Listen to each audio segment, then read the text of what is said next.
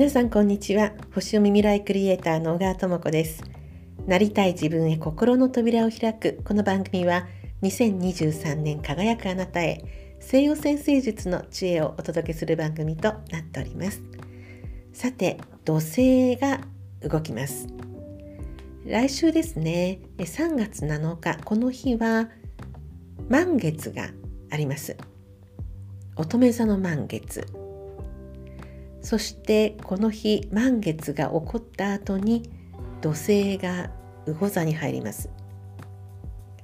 土星というのはですね、まあ、大体3年弱一つの星座にとどまっていまして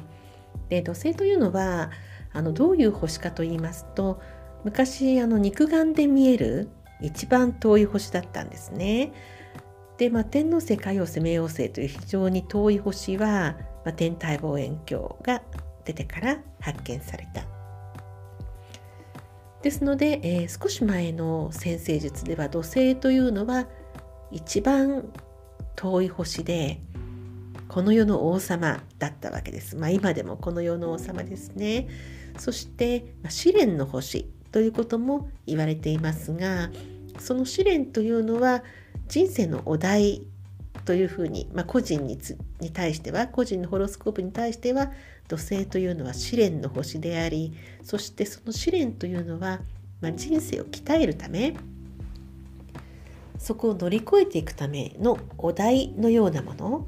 ですから若い時にはどちらかというと苦手感のような感じで影響してくるんですよ。土星が入っている星座ですとか土星が入っているハウスについてはあの苦手感を感じるんですね。例えば土星がお羊座に入ってる方がいたいたいたとします。ごめんなさい噛んじゃって。でお羊座っていうのは自分というのを前に出していくんですよ。しっかりと自分というのを前に出していきたいこの世界って何なんだろうとか新しいことに興味を持ったりとかやってみようとかそういうその前向きのエネルギーに対しの星座に対して土星がドーンといるということはなかなか自分を出すことにためらいがあるわけなんですよ。しっかり意見を言うとかはっきりと主張することに非常にためらいを起こさせるんですね。ですけれども最終的にはそこを乗り越えていくわけなんですよ。ですから、えー、例えばお羊座に土星のある方っていうのは、まあ、若い頃はねなんとなくこうあの主張することが難しかったりするところが、まあ、50も過ぎ60近くになってくると本当にこう人が変わったようにはっきりとご自分の意見を言うしっかりとやりたいことに目標を定めていくような感じにあの切り替わっていったりします。それは土星のお題をクリアしていった場合ですね。まあそういう感じの星なんですけれどもあとバランスシートの星ということも言われています。例えば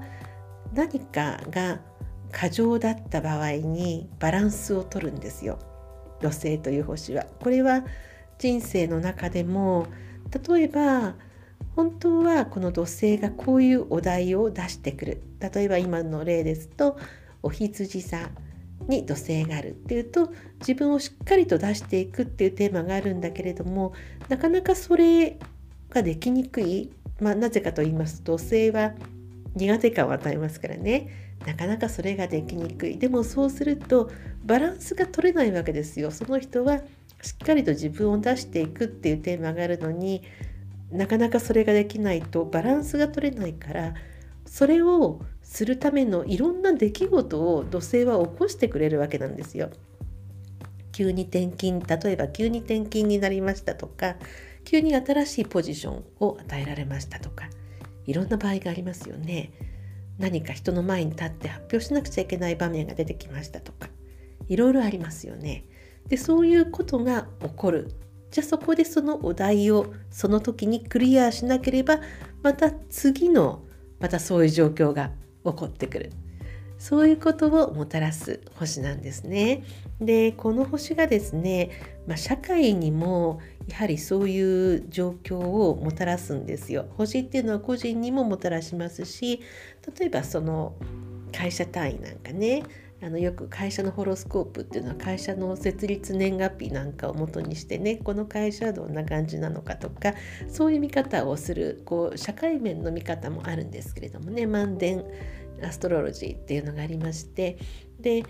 例えばそれは国の単位でもあるわけですね。その建国した年月日からその国の持つエネルギーとかそういうのがありましてでまあちょっとまあそこまでいきますとね細かい話になるのでで社会情勢のですのでこの星っていうのは人の心にこうやっぱ作用を起こしてきますので社会のムードとか社会の流れっていうものに対してもいろいろな影響を与えてくるんですね。でこの土星が魚座に入る3年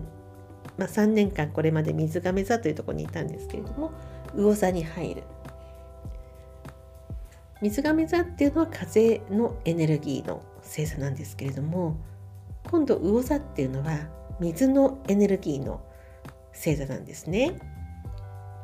で土星というのは土のエネルギーなんですね。ですからまあ土と水の掛け合わせのようなエネルギーを社会にもたらしてくるこれまあこれが何でしょうっていうところなんですけれども、まあ、あの大きく言いますとあの魚座っていうのは夢を見るあのイマジネーションを膨らますとかそういうところがあるんですね。そして土星というのは土のエネルギーですからそれをしっかりと固めようとするんです。ただその水と土なのでその水を土の力で固めるっていうのはなかなかこうイメージしてもねあの捉えどころなくさーっと流れていく水をどうやって土の力で固めていくのっていうところで割とこう葛藤みたいなものがねあの心の中にはあったりなかなかこう固まらない。で面白いんですけれども例えばあのまあ30年に一度土星は魚座に入るんですがこの60年前ですね。1964年にまああの土星は一回魚座に入ったんですよ。前の前ですね。30年前そして60年前って感じで、まあ、29年の公転周期なんでそういう感じでいくんですけれども1964年にあの土星が魚座に入った時この時何があったか。これはね日本においては東京オリンピックがあったんですよ。もう夢が膨らんだんですよ。ですからまあこれは形になったということも言えるかもしれないですけれどもそしてその後でどんどんどんどんこう夢がね広がっていったわけですよ。ものすごい景気が良くなりましたね。あのオリンピックの後どんどんどんどんずっとですねあのうなぎ登りにあの好景気が続いたっていうそういうねあの魚座土星の時代があったんですけれどもでその後でですね、えー、まあ、その土星は3年ぐらいで、まあ、次のえお羊座に抜けてったわけなんですがその次は1993年に土星は魚座に入りました。この年はですねまたこの反対にですねバブルが崩壊したと言われてる年なんですね。でこの年は、まあ、その魚座の土星のエネルギーがそのバブル夢をですねこう崩壊させるっていういうような作用になったわけなんですけれども。でこの頃はですね、えー、例えば阪神大震災ですとかあと地下鉄サリン事件ですとかその幻想、まあ、実際のねあの阪神大震災については、まあ、建物が多くの建物が壊れるということにもなりましてでその地下鉄サリン事件というのはあの魚座が表す、まあ、液体ですね、まあ、液体そしてまあそのカルトのその信仰というものをあの幻想のような感じですね。そのそれもまた魚座のエネルギーの一つでもあるんですけれども、まあ、夢というのはどういう夢かっていうところですよね。でそれがどういうベクトルの夢かっていうところで、まあ、地下鉄サリン事件というものもあったり、まあ、そういう時代だったんですけれどもでこの頃は生まれた方っていうのはゆとり世代と言われてるね、まあ、その個性を大事にというような感じの教育がされ始めた頃そして IT がですね非常にこうあの活発になってきた Windows の95が発売されて世界的に一気にその IT の